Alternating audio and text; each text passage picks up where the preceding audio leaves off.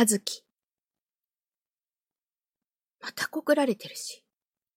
ついさっき、一年の女子から手渡された薄いピンク色の封筒を眺めていると、横からため息混じりの声が聞こえた。パッとそちらを振り向くと、大量のプリントを両腕で抱えるように持つ直哉の姿があった。綾瀬の幼馴染くん、相変わらずモテるね。くすりと笑いながら、直哉に向かって話しかけるのは、確か三年の、何という名前だったか。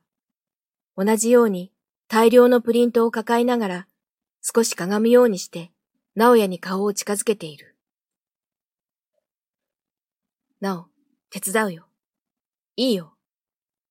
プリントを受け取ろうと伸ばした手を、直哉は体をひねって避け、少し口を尖らせながら、これくらい運べるし、と言った。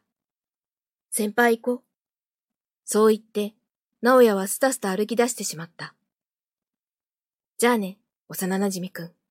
と言って、その先輩もすぐに直哉の横に並んだ。なんだよ。廊下の先で角を曲がり、直哉の姿が見えなくなると、もやもやしたものがこみ上げてきて、今すぐにでも追いかけて行きたくなる。俺は一つため息をついて、手元の手紙にちらりと目をやった。直哉から離れるために付き合い始めた小島には、あの渡り廊下に置き去りにした翌日に振られた。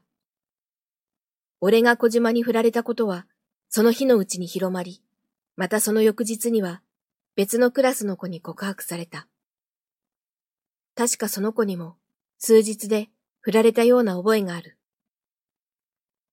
何人目かに付き合った子に振られたとき、自分のことのように怒る直哉に、なんだか意地悪を言ってみたくなった俺は、じゃあ、直が彼氏になって慰めてよ、と言ってしまった。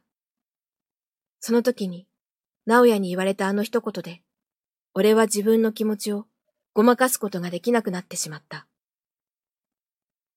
もうごまかせないと分かったあの日から、誰に告白されても断ってきたけれど、だからといって、この気持ちを、直哉にぶつけていいわけでないのもわかっている。今まで通りに、直哉に接することの難しさを感じていた。